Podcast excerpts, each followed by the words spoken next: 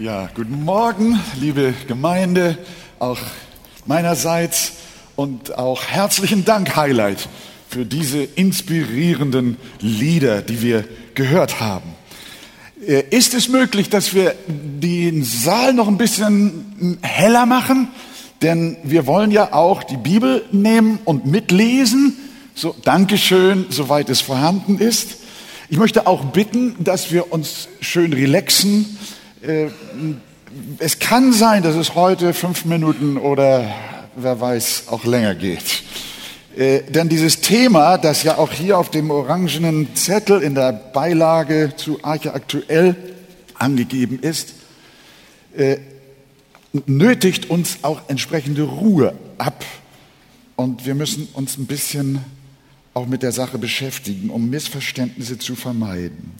Lasst uns aufstehen zusammen und wir lesen heute 1 Timotheus 2, Vers 11 bis 14. Eine Frau soll in der Stille lernen, in aller Unterordnung. Das Lehren aber gestatte ich einer Frau nicht. Auch nicht, dass sie über den Mann herrscht, sondern sie soll sich still verhalten. Denn Adam wurde zuerst gebildet, danach Eva. Und Adam wurde nicht verführt, die Frau aber wurde verführt und geriet in Übertretung. Dieser Textabschnitt und auch einige ähnlich gelagerte Stellen in der Heiligen Schrift sind in unserer postmodernen Zeit der größte Anstoß. Und es ist nicht einfach, da zu stehen und diese Texte als von Gott inspiriert zu vertreten. Und äh, Paulus nicht als Frauenfeind zu verdächtigen. Aber wir beugen uns auch unter dieses Wort, denn alle Schrift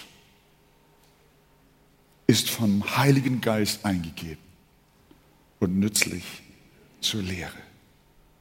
Amen.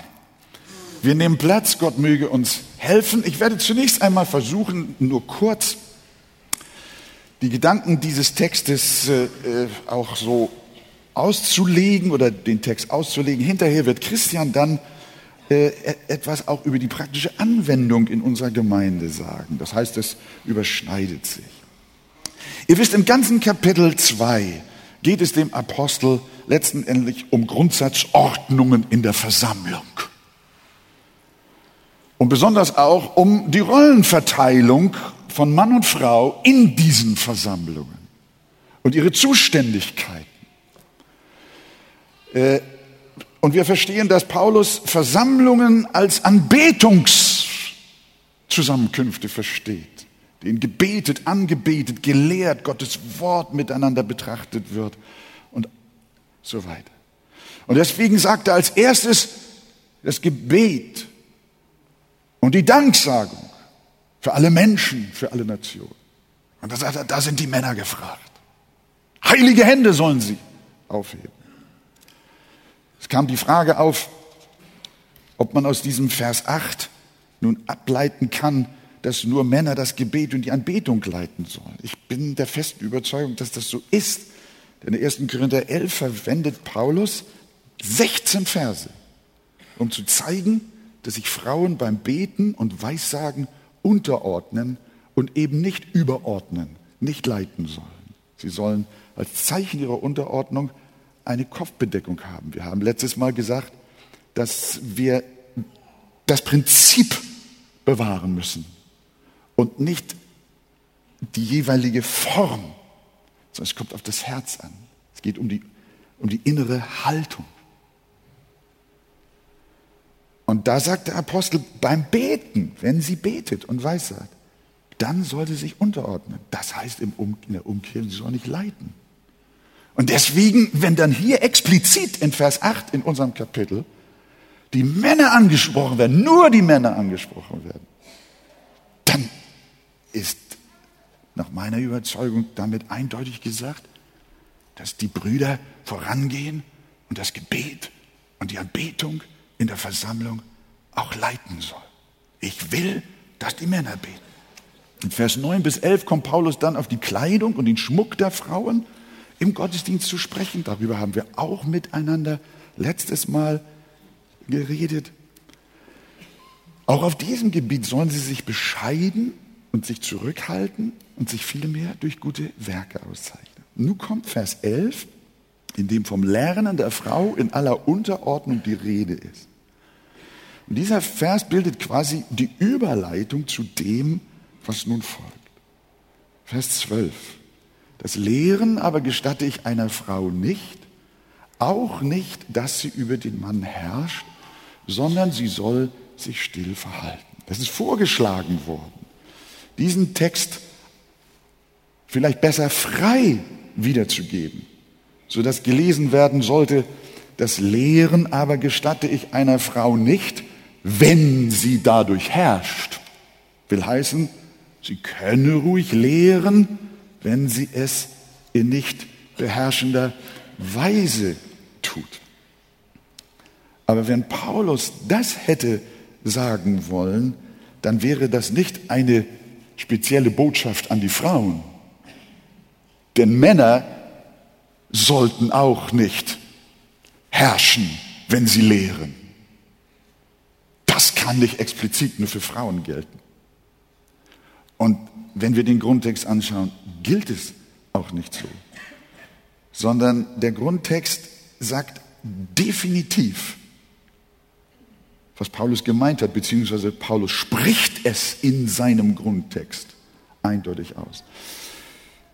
Wir, kennen, wir können nicht Griechisch miteinander, aber es gibt so eine wunderschöne Interlinearübersetzung, die die griechischen Worte in ihrer Reihenfolge eins zu eins wiedergibt. Und da heißt es, dieser Text wie folgt. Zu lehren aber einer Frau nicht erlaube ich. Auch nicht, das, griechische kleine Wörtchen Ude, auch nicht zu herrschen über Mann, sondern zu sein in Stille. Sind hier also zwei Dinge, die Paulus einer Frau nicht erlaubt. Erstens sollen sie in den Zusammenkünften der Gemeinde nicht lehren und zweitens soll sie auch nicht auf andere Weise Autorität über Männer ausüben, beziehungsweise sich über sie stellen. Diese zweifache Weisung sehen auch so gut wie alle Bibelübersetzer im Text und haben ihn auch entsprechend wiedergegeben. Ihr könnt euch Bibelübersetzungen, deutsche und englische nehmen, die klassisch sind, die gebraucht sind, die bekannt sind äh, nehmt die Lutherbibel, nimmt die Elberfelder, die Schlachter, die Züricher, die Menge, Bruns, Albrecht, Neue Genfer, Meister, auch die Einheitsübersetzung, auch Hoffnung für alle und auch die Konkordante, die auch eine enorm grundtextliche Nähe sucht und sich auch dadurch auszeichnet. Das ist die klassische Sichtweise Vers 12 so zu verstehen. So haben sie durch die Jahrhunderte hindurch, die wiedergeborene Christenheit, diesen Text verstanden. Und man sollte ihn auch so lassen, wie er dort steht. Womit begründet nun Paulus die Führungsrolle des Mannes in der Gemeinde? Mit der Schöpfungsordnung. Wir haben in Vers 13 gelesen, auch letztes Mal darüber gesprochen, denn Adam wurde zuerst gebildet, danach Eva. Diese Reihenfolge ist eine Botschaft für Paulus. Und auch schon eine Botschaft im Alten Testament, in der Schöpfungsgeschichte. Diejenigen, die darüber mehr hören möchten, sollen sich nochmal die CD und auch den Kanzeldienst vom letzten Sonntag anhören. Ich will mich nicht wiederholen. Aber dann kommt jetzt in Vers 14 noch eine weitere, ich muss ganz ehrlich sagen, für mich auch zunächst mal schockierende Begründung. Weil sie zunächst einmal denken lässt, dass die Frau sich im Gottesdienst der Leiterschaft von Brüdern unterordnen soll, weil sie eine größere Neigung zur Verführung und zur Sünde hat.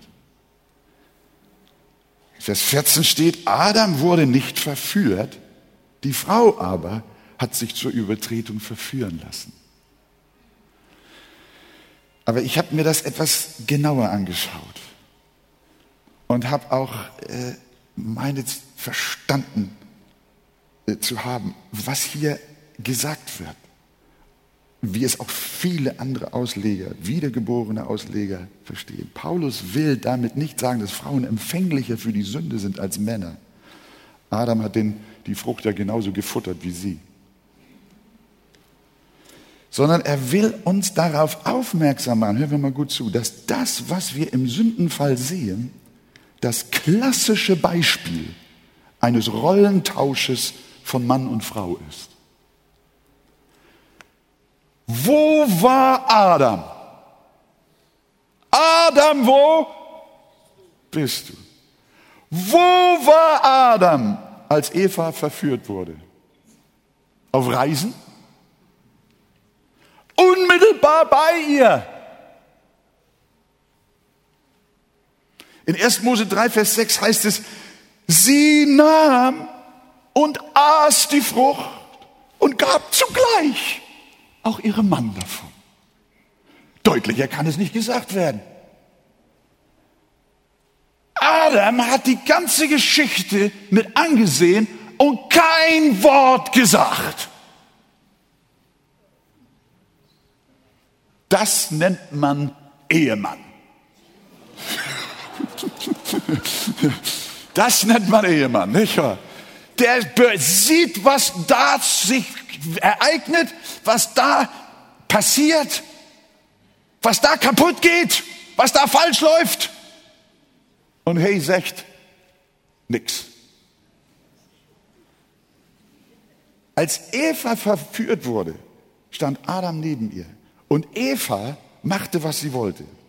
Wäre er ein rechter Ehemann gewesen, wie Gott ihn gesetzt hatte, wäre er eingeschritten und hätte Eva in die Schranken gewiesen als ihr Haupt. Aber weil er das nicht tat, wurde Eva zum Haupt des Mannes und übernahm das Heft des Handelns und dirigierte Adam dahin, schließlich auch zu essen. Paulus will uns also klar machen mit seinem 14. Äh, Vers, was passiert, wenn die Männer in der Gemeinde versagen auch zu Hause, aber es geht hier um die Gemeinde. Wenn die Männer in der Gemeinde versagen und ihre Verantwortung nicht wahrnehmen, sondern das Verhältnis umdrehen, dann bleibt den Frauen ja nichts anderes übrig, als das aufzuheben, was die Männer haben auf den Boden fallen lassen. Also weil ein von Gott nicht gewollter Rollentausch zu schweren im Garten, im Fall des Garten Eden sogar zu katastrophalen Problemen führt. Darum will Paulus, dass sich Männer und Frauen in der Gemeinde an ihre Berufung halten. Das führt zum Chaos. Schon im Garten Eden. Und die Schlange war ja schlau, nicht? Und genauso ist heute der Feminismus geartet. Das ist der gleiche Geist. Die Schlange spricht nicht Adam an, sondern sie spricht Eva an. Eva, denk mal, wer du bist. Komm, schaukel das Kind. Du wirst sein wie Gott. Der gleiche Geist, den der Feminismus uns heute präsentiert. Und ich glaube, ihr Lieben, dass wir da Grund genug haben, diese heiligen Texte der Bibel so zu lassen, wie sie sind, sie aufzunehmen, zu suchen, zu lernen, sie zu verstehen. Daraus und aus dem gesamten biblischen Kontext ergibt sich, dass die geistliche Leiterschaft einer biblisch orientierten Gemeinde männlich sein soll. Das war ja auch immer unsere Praxis. Was wir im Augenblick tun, auch mit dieser Reihe, ist, dass wir das Ganze nochmal nachjustieren. Und dass wir uns nochmal wieder bewusst machen, was das eigentlich bedeutet. was, das, was, das, was die ganze Sache für eine Gewichtung hat. Es ist eine Ordnung, die Gott am Herzen liegt. Und es ist eine schwere Sünde, das einfach umzudrehen und nicht zu beachten. Daraus und aus dem gesamten biblischen Kontext ergibt sich, dass die geistliche Leiterschaft einer biblisch orientierten Gemeinde männlich sein soll. Und für unsere Praxis als Arche hier mal eine Frage, einige Fragen und Antworten dazu habe ich auch im, unter den Fragen für die Hauskreise zusammengestellt. Welche Versammlungen sind gemeint, die nur von Brüdern geleitet werden sollen? Hören wir. Alle Veranstaltungen der Gemeinde, die von Frauen und Männern besucht werden und deren Mittelpunkt Anbetung, Gebet, Wortbetrachtung, Lehrdienst und Predigt ist. Welche konkreten Veranstaltungen sind damit gemeint? Die Chorübungsstunde? Nein. Gottesdienste, Jugendstunden, Hauskreistreffen und Gebetsversammlungen. Ihnen steht im Mittelpunkt die Anbetung, Gebet, Wortbetrachtung, Bibelgespräch, Lehrdienst oder auch Predigt. Welche Bereiche in diesen Veranstaltungen umfassen die männliche Leiterschaft? Zunächst einmal die grundsätzliche Leitung der jeweiligen Zusammenkunft. Das heißt, die Ausübung von Autorität in der Versammlung. Dann umfasst diese Leiterschaft aber auch den Bereich der Anbetung und das Gebet, den Lehrdienst, die Predigt und natürlich auch die Leitung des Bibelgesprächs. Und zum Schluss, welche Qualifikation müssen die geistlichen Leiter mitbringen? Sie müssen für den pastoralen Dienst zugerüstet sein.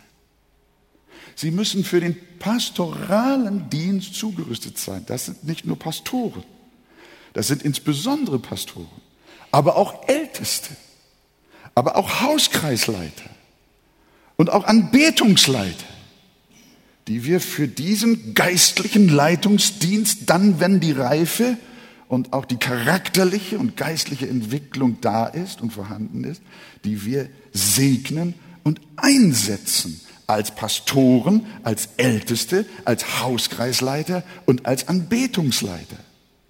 Und für sie alle gilt, gelten die Kriterien, die Paulus in 1 Timotheus 3 für die Aufseher, für die leitenden Brüder vorgeschrieben hat. Da fallen sie alle drunter. Der Hauskreisleiter genauso wie der Pastor. Der Anbetungsleiter genauso wie der Älteste. Sie tun pastoralen Dienst. Darüber wollen wir uns dann austauschen im Gesprächsforum und auch Fragen stellen, wie das geht. Und nun wurde ja immer wieder gesagt, ja Pastor, was bleibt uns armen Schwestern denn noch übrig, außer Toilettenputzen? Gibt es denn für die Schwestern überhaupt noch was zu tun? Christian, gibt's noch was? Und ich sag euch, haltet euch jetzt fest. Schnallt euch an. Wir fliegen fast zum Himmel. Gott segne euch und Gott segne jetzt Christian, dass er mal weiter schaut, wie das sich auch in der Gemeinde lebt.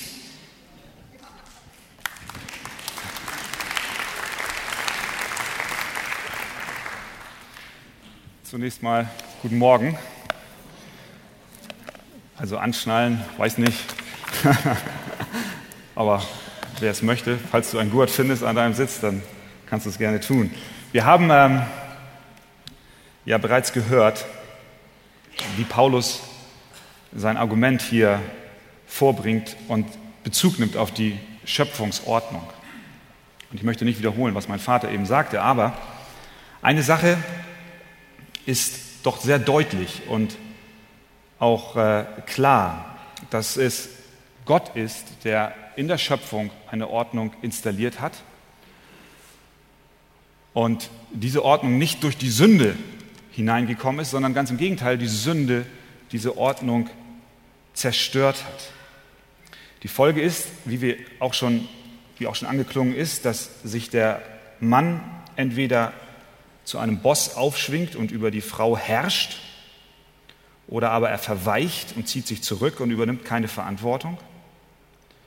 Die Frau hingegen, aufgrund der Sünde, nimmt entweder die Leitung des Mannes nicht an, sie manipuliert vielleicht auch und sie hilft ihm nicht, oder aber sie entschließt sich gar nichts mehr zu tun und ihrem Mann blindlings zu folgen. Was die Apostel und was auch Jesus taten, und ich glaube, das muss uns bewusst sein, ist, sich dafür einzusetzen, dass diese Schöpfungsordnung wieder Anwendung findet. Jesus selbst ist ein hervorragendes Beispiel dafür, wie er mit Frauen umgegangen ist. Wir erinnern uns an die Geschichte von der Samariterin am Jakobsbrunnen, wie er in ein Gespräch mit ihr gegangen ist, wie er ihr nachgegangen ist, wie er sie seelsorgerlich auch behandelt hat. Und dann lesen wir in Johannes 4, 27, als diese ganze Geschichte da so sich abspielte, da kamen die Jünger darauf zu. Und dann berichtet Johannes, und währenddem kamen seine Jünger auf diese Situation, Jesus und die Frau, und verwunderten sich, dass er mit einer Frau redete. Dieser Satz ist so wichtig, dass er in der Bibel steht. Die Jünger waren verwundert, dass Jesus mit einer Frau redet. In Vers 31 nennen sie ihn dann Rabbi. Ein Rabbi, ein, ein Lehrer, war, dem war nicht gestattet, mit einer Frau in der Öffentlichkeit zu reden. Das war die Folge der Sünde, die die Schöpfungsordnung an dieser Stelle kaputt gemacht hat. Jesus kommt und stellt es wieder richtig, macht es wieder gerade, was geschehen war. Jesus begann damit, die Folgen des Sündenfalls umzukehren. Wo immer das Christentum in einer Kultur tief verwurzelt ist, hat sich der Umgang mit Frauen verbessert. Wir brauchen gar nicht so weit unseren Blick schweifen zu lassen, wenn wir an andere Kulturen auch in unserer Welt denken. Wo immer Gottes Wort und sein Evangelium Wurzel geschlagen hat, behandeln Männer Frauen mit Respekt und sie übernehmen die Verantwortung, stabile Familien aufzubauen, in denen sie ihre Frau lieben, wie Christus die Gemeinde geliebt hat. Und das ist das Anliegen auch des Apostels. Es gibt eine Ordnung, die durch die Sünde kaputt gegangen ist. Und was er tut, ist, er möchte diese Ordnung in der Gemeinde reflektiert sehen. Die Frage, die sich stellt, ist, was, was dürfen das ist negativ formuliert. Was ist Frauen erlaubt? Und jetzt könnt ihr den Gurt anlegen. Frauen ist viel erlaubt. Ich würde sogar sagen, alles erlaubt, bis auf das, was wir eben auch schon angerissen haben. Frauen sollen zunächst einmal, Frauen sollen lehren. Ja, wieso sollen Frauen lehren? Wir haben ja gerade gelesen, Paulus sagt, das Lehren aber gestatte ich einer Frau nicht. Und ich sage jetzt, Frauen sollen lehren. Meint Paulus, dass es einer Frau grundsätzlich nicht gestattet ist zu lehren? Nein, das meint er nicht. Wie wir bereits im ersten Teil der Predigt gesehen haben, bezieht Paulus das Lehrverbot auf die Zusammenkünfte der Gemeinde. Was das für unsere Gemeinde bedeutet, haben wir bereits gesagt. Aber auf der anderen Seite spricht Paulus explizit davon, dass Frauen lehren sollen. Zum Beispiel sollen Frauen Frauen lehren. In Titus 2, Vers 3 spricht Paulus davon, dass Frauen, insbesondere ältere Frauen, die Jüngeren lehren sollen.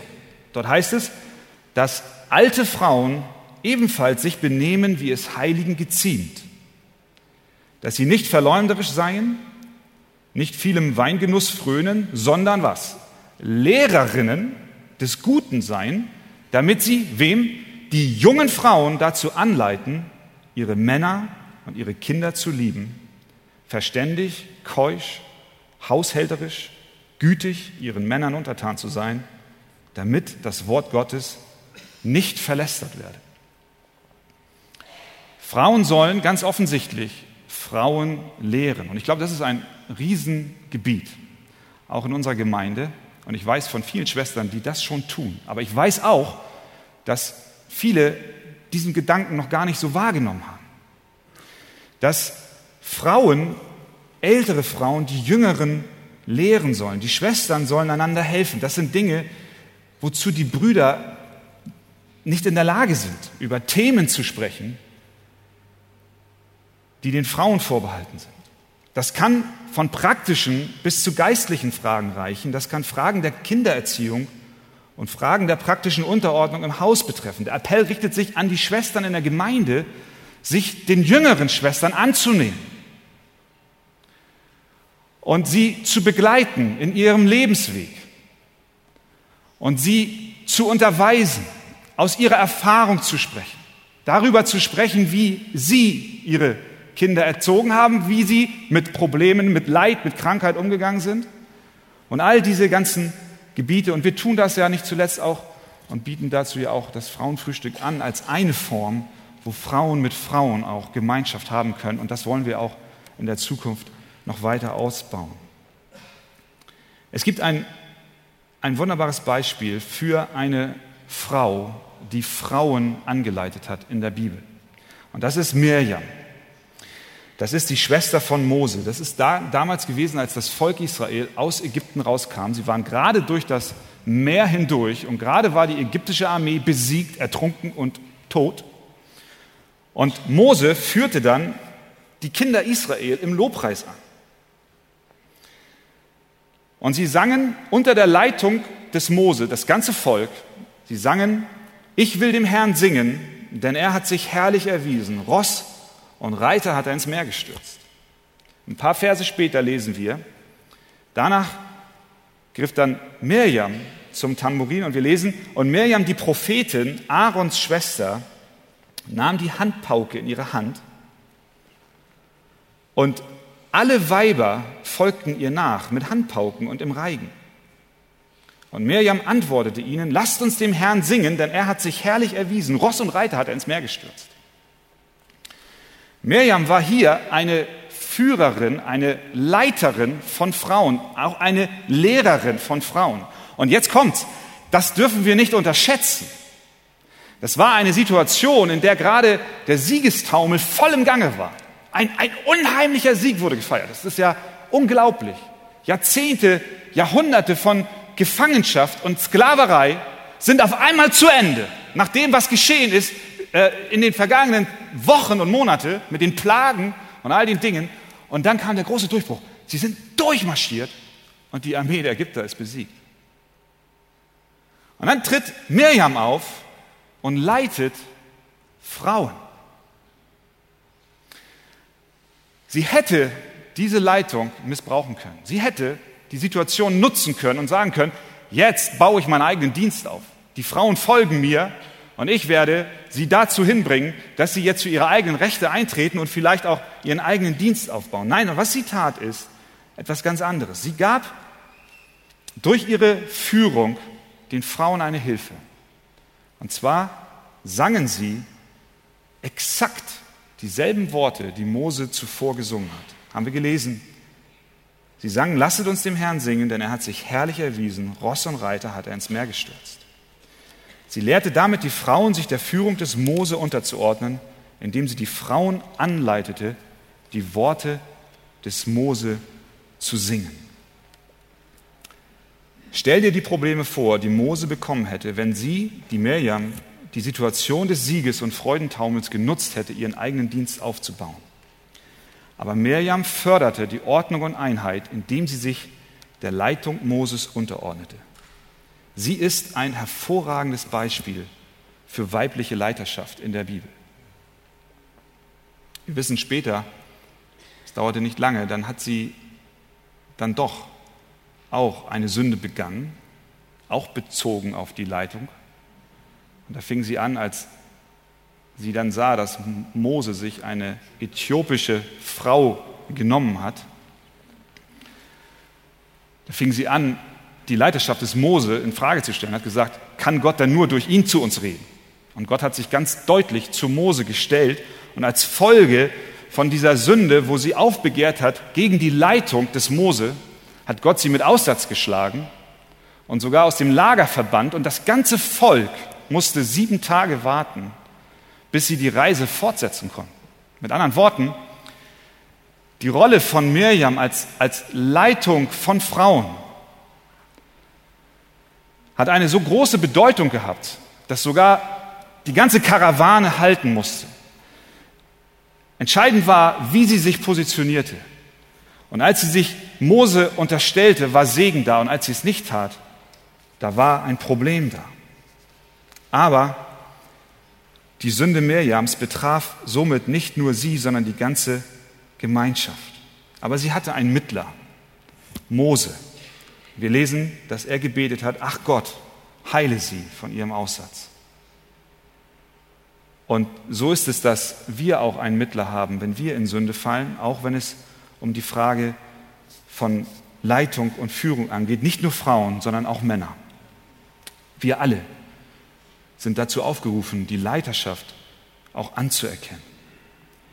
Und unser Mittler ist selber für uns vor das Lager gegangen, wie es in Hebräer heißt, und er hat unsere Schuld vergeben. Also wir sehen, Frauen sollen lehren, und zwar Frauen.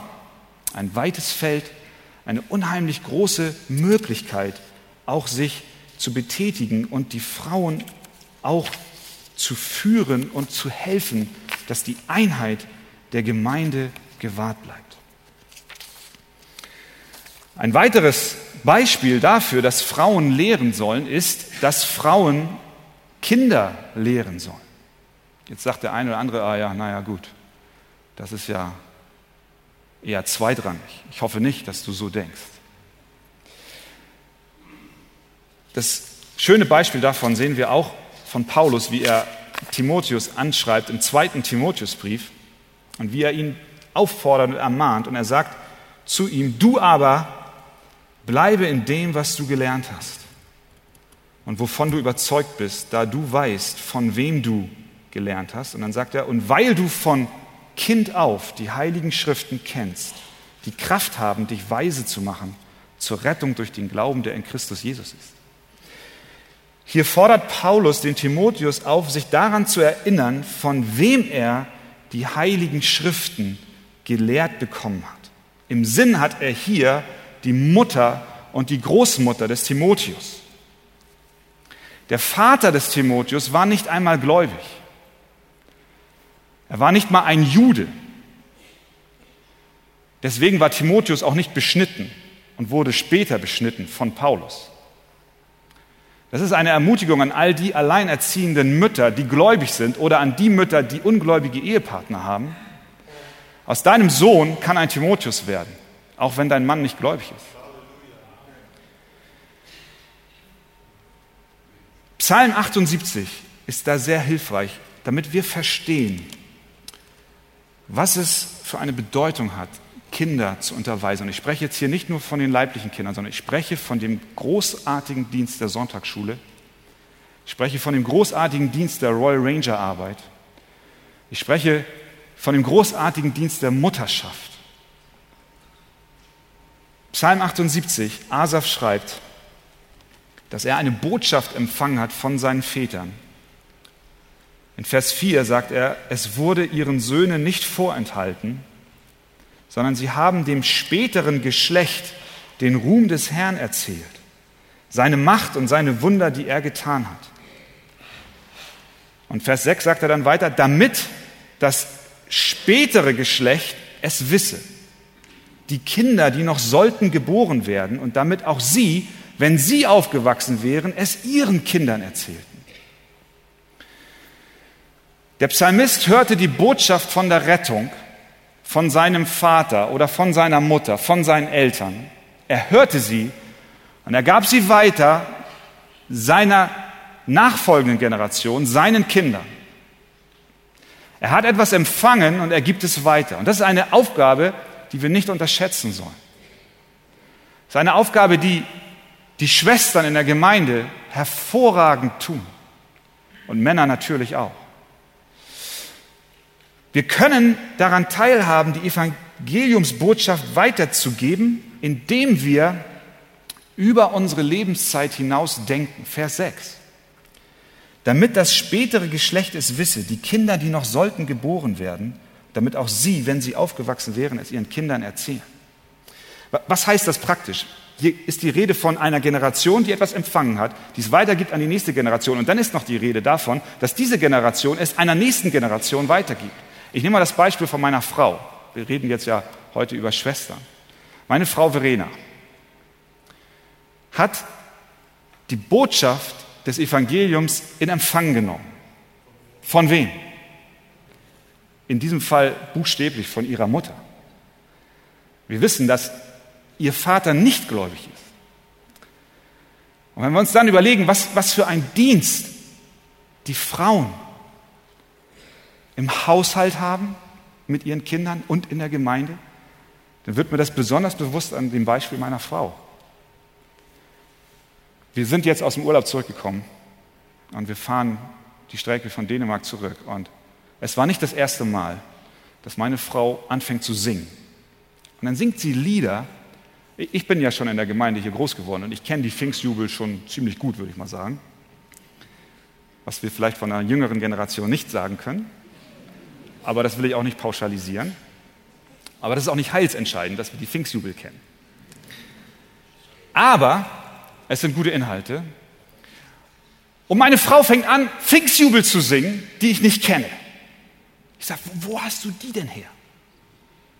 Dann sagt sie, von meiner Mutter.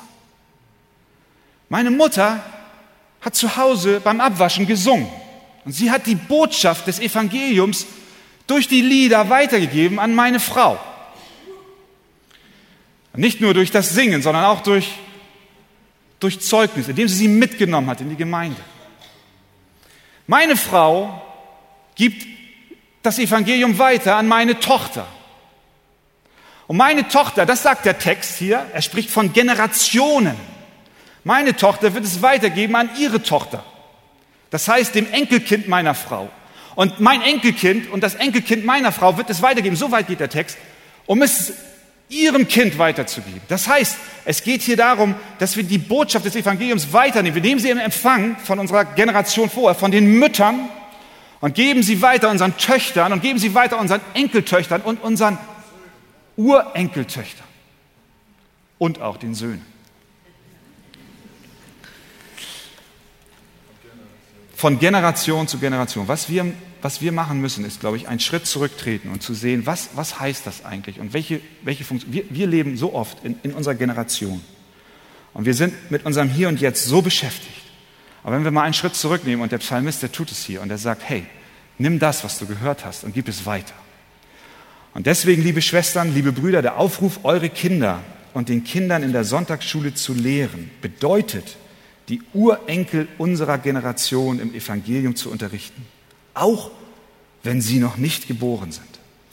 Wir brauchen diese Perspektive, die über unser begrenztes Leben hinausgeht. Wir tendieren dazu, uns mit unserer und mit uns und unserer Generation zu beschäftigen und verlieren dabei den Blick für die Zukunft. Der Ruf, die Kinder zu lehren und zu unterrichten, ist ein hoher Ruf, der Auswirkungen hat über uns und unsere Generationen und auch die unserer Kinder hinaus. Also Frauen sollen lehren, Frauen sollen Frauen lehren, Frauen sollen Kinder lehren, Frauen sollen auch im persönlichen Gespräch lehren. Ich wurde, ich wurde gefragt, was, was heißt das jetzt? Was, was macht ihr da? Darf ich jetzt in einem persönlichen Gespräch nicht mehr, wenn ich eine, eine Schwester bin, einem Mann etwas sagen? Selbstverständlich darfst du das. Ich wurde auch gefragt, dürfen Schwestern keine Kinderstunde mehr machen. Selbstverständlich ist es so. Wir haben ein wunderbares Beispiel, wie im persönlichen Gespräch Schwestern auch die Wahrheiten der Bibel weitergeben. Da ist das Beispiel von Priscilla und Aquila, dem, die dem Apollos, der dort aufgetreten war und offensichtlich irgendwelches Zeug erzählt hat, was nicht so ganz konform war. Er war wohl irgendwie konfus. Es war nicht ganz stimmig, was er dort predigte in der Synagoge. Und äh, in Apostelgeschichte 18 lesen wir, und dieser fing an, der Apollos, freimütig in der Synagoge zu reden. Aber Priscilla und Aquila, als sie ihn hörten, nahmen sie ihn zu sich und legten ihm den Weg Gottes genauer aus. Sie nahmen ihn aus der Versammlung, aus der Öffentlichkeit heraus, dieses Ehepaar, und sie haben ihn unterwiesen. Bruder und Schwester unterweisen diesen Apollos. Paulus sagt also in 1 Timotheus 2.12 nicht, dass jegliche Art von Lehre für die Frau verboten ist. Es gibt Beispiele, wie Frauen junge Frauen unterrichten, wie sie Kinder belehren und auf eine gewisse Weise auch zusammen mit ihrem Ehemann einem etwas konfusen oder unwissenden Apollos in einem persönlichen Gespräch helfen. Es gibt weitere Betätigungsfelder, das prophetische Reden, es gibt das öffentliche Gebet, auf das Paulus ganz explizit eingeht, was selbstverständlich für Mann und für Frau erlaubt und erwünscht ist. Ein weiterer Bereich, in dem Frauen tätig sind, sehen wir in den Nachfolgerinnen Jesu und auch bei den Frauen am Grab. In Lukas 8, da lesen wir, und es begab sich hernach, dass er durch Städte und Dörfer reiste. Das war Jesus, wobei er predigte und das Evangelium vom Reiche Gottes verkündigte. Und die zwölf waren mit ihm, das waren die Jünger. Und etliche Frauen, die von bösen Geistern und Krankheiten geheilt worden waren. Und jetzt kommt die Aufzählung, wer das war. Maria, genannt Magdalena, von welcher sieben Teufel ausgefahren waren. Und Johanna, das Weib Kusas, eines Verwalters des Herodes. Und Susanna und viele andere, welche ihnen dienten mit ihrer Habe. Der Dienst Jesu ohne Frauen wäre nicht denkbar gewesen. Eine große Zahl von Schwestern, von Jüngerinnen sind ihm gefolgt. Interessanterweise hat Jesus sie aber nicht zu Aposteln ernannt. Sie haben gedient, sie haben gearbeitet, sie haben mitgewirkt, aber offensichtlich gab es keine Spannungen zwischen den Jüngern und den Frauen. Davon lesen wir nichts, weil Jesus die Jünger zu Aposteln gemacht hat oder ihnen auch Aufgaben entsprechender Art zugewiesen hat. Diese Verse geben uns einen Einblick, wie Jesus und seine Nachfolger während seines Dienstes unterstützt wurden. Ohne diese Unterstützung wäre sein Dienst nicht möglich gewesen. Wir haben hier ein wunderbares Beispiel für Barmherzigkeitsdienste in der Gemeinde, für Dienste der praktischen Art und der Unterstützung. Und wenn wir dann die Frauen, die hier erwähnt sind, noch genauer ansehen, und da kommen wir wieder darauf zurück, was ich eingangs sagte, es hat überhaupt nichts mit Frauenfeindlichkeit zu tun. Ganz im Gegenteil. Was Jesus getan hat, ist, er hat das wieder hergestellt, was durch die Sünde kaputt gegangen ist. Eine von den Frauen war Maria Magdalena. Sie war von Dämonen besessen. Wir wissen nicht, warum sie von Dämonen besessen war. Die Schrift sagt nichts dazu. Lange Traditionen in der Kirche beschreiben sie als eine unmoralische Frau. Wie auch immer, jemand mit sieben Dämonen steckte ohne Zweifel in großen Problemen. Da sie nun mit Jesus unterwegs war, war sie eigentlich Grund genug, Anstoß zu sein für die anderen Frauen, die mit ihr unterwegs waren. Ihre Vergangenheit, ihr sozialer Status, ihre geistliche Geschichte waren alles Gründe für diese verworfenen Frauen, diese Maria Magdalena, die eigentlich noch mehr verworfen ist, auch wiederum zu verwerfen. Aber sie taten es nicht.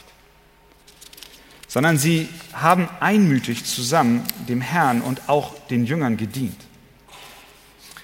Jesus segnete diese Maria Magdalena, ohne sie zu diskriminieren. Und die anderen Frauen taten es auch, indem sie den Dienst Jesu unterstützten. Ihr wurde Barmherzigkeit zuteil und sie hat diese Barmherzigkeit weitergegeben.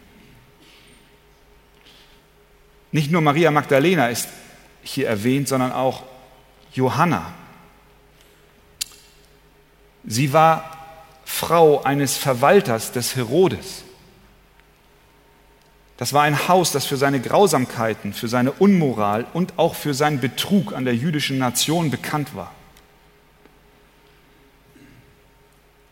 Und Jesus erlaubte der Frau dieses Verwalters, der, der Frau des Managers, des Hausmanagers, er erlaubte ihr, dass auch sie seine Liebe empfangen konnte und durfte. Diese Frauen unterstützten den Dienst nicht nur an den Menschen, die mit Problemen beladen waren, sondern diese Frauen unterstützten Jesus auch an dem Dienst an Menschen, die von der Gesellschaft gehasst waren, von der jüdischen.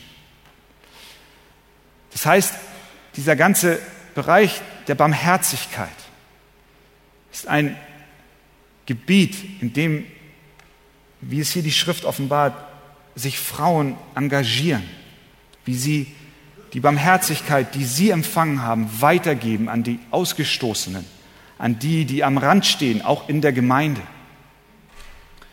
Und dann war da noch eine Frau mit Namen Susanna, das bedeutet Lilie, von der lesen wir nicht viel. Das ist alles, was wir von ihr wissen. Sie war nicht weiter bemerkenswert, sondern eher ganz normal. Auch sie war und wird hier namentlich erwähnt, bei Jesus ganz nahe dran. Diese Frauen nahmen am Leben und Dienst Jesu teil. Sie gingen nicht nur mit Jesus zur Zeit seines öffentlichen Dienstes, sondern einige von diesen Frauen waren auch da, als Jesus am Kreuz hing. Und sie waren auch die Ersten, die am Grab waren. Bei den Momenten der größten Ewigkeitsbedeutung waren diese Frauen da. Bei den Momenten der größten Ewigkeitsbedeutung waren diese Frauen da. Indem sie sich um den Dienst Jesu sorgten, sahen diese Frauen das Leiden anderer und sie wussten, was es heißt, Opfer zu bringen. Aber indem sie Barmherzigkeit weitergaben, kamen sie in eine lebhaftere, in eine realere und nähere Beziehung zu ihrem Retter. Und sie gingen hin und wollten den Leib Jesu salben. Das ist ein, auch ein Symbol darauf, wie Frauen dem Leib Jesu, was heute die Gemeinde ist, gut tun. Wie sie durch ihren Dienst untereinander, an den Kindern, aber auch in der Barmherzigkeit der Gemeinde gut tun. Und ohne diesen Dienst ist das Reich Gottes nicht denkbar. Und auch die Arche-Gemeinde können wir uns nicht vorstellen ohne den Dienst und den Einsatz der Schwestern hier in der Gemeinde. Wir sehen dann auch, dass Frauen praktische Tätigkeiten übernommen haben. Paulus, wenn wir allein das 16. Kapitel seines Römerbriefes ansehen, grüßt er die Phoebe, die eine Dienerin in der Gemeinde in Kenchrea ist. Er grüßt Priscilla und Aquila, meine Mitarbeiter in Christus Jesus, die ihr eigenes Leben eingesetzt haben. Er grüßt Maria, die viel für uns gearbeitet hat, Tryphena und Tryphosa, die im Herrn arbeiten, Persis, die viel im Herrn gearbeitet hat und so weiter und so weiter. In unserer Gemeinde gibt es und wird es weiterhin eine Fülle von Aufgaben geben, die von Männern und Frauen oder auch nur von Frauen ausgeführt werden. Wir haben vielfältige Möglichkeiten im Gesang, Chor, Solo, Zeugnis, öffentliches Gebet, prophetische Worte, in der Seelsorge, Fürbittedienst, Frauenfrühstück, Lehre an Frauen, missionarische Dienste, Kinderstunden, Royal Ranger, Gehilfen der Ehemänner, Ordnerdienste, Begrüßungsteam, Café, Infopoint, Mediencenter, Taubeversand, reinigen, alles. Am Schluss, für Männer und Frauen, die ein Herz haben, das dienen möchte, und die ein Herz haben, das Seelen gerettet und zerbrochene Herzen geheilt sehen möchte, für die gibt es zahllose Möglichkeiten mitzuarbeiten. John Piper hat gesagt, Gottes Absicht ist, die ganze Gemeinde zu mobilisieren, sowohl Männer als auch Frauen. Niemand soll zu Hause sitzen und TV-Seifenopern und Wiederholungen anschauen, während die Welt brennt. Und ich glaube, das fasst gut zusammen, was auch das Anliegen der Schrift ist. Wir sind Mitkämpfer und Mitkämpferinnen am Evangelium. Alles in der Schöpfungsordnung Gottes. Amen.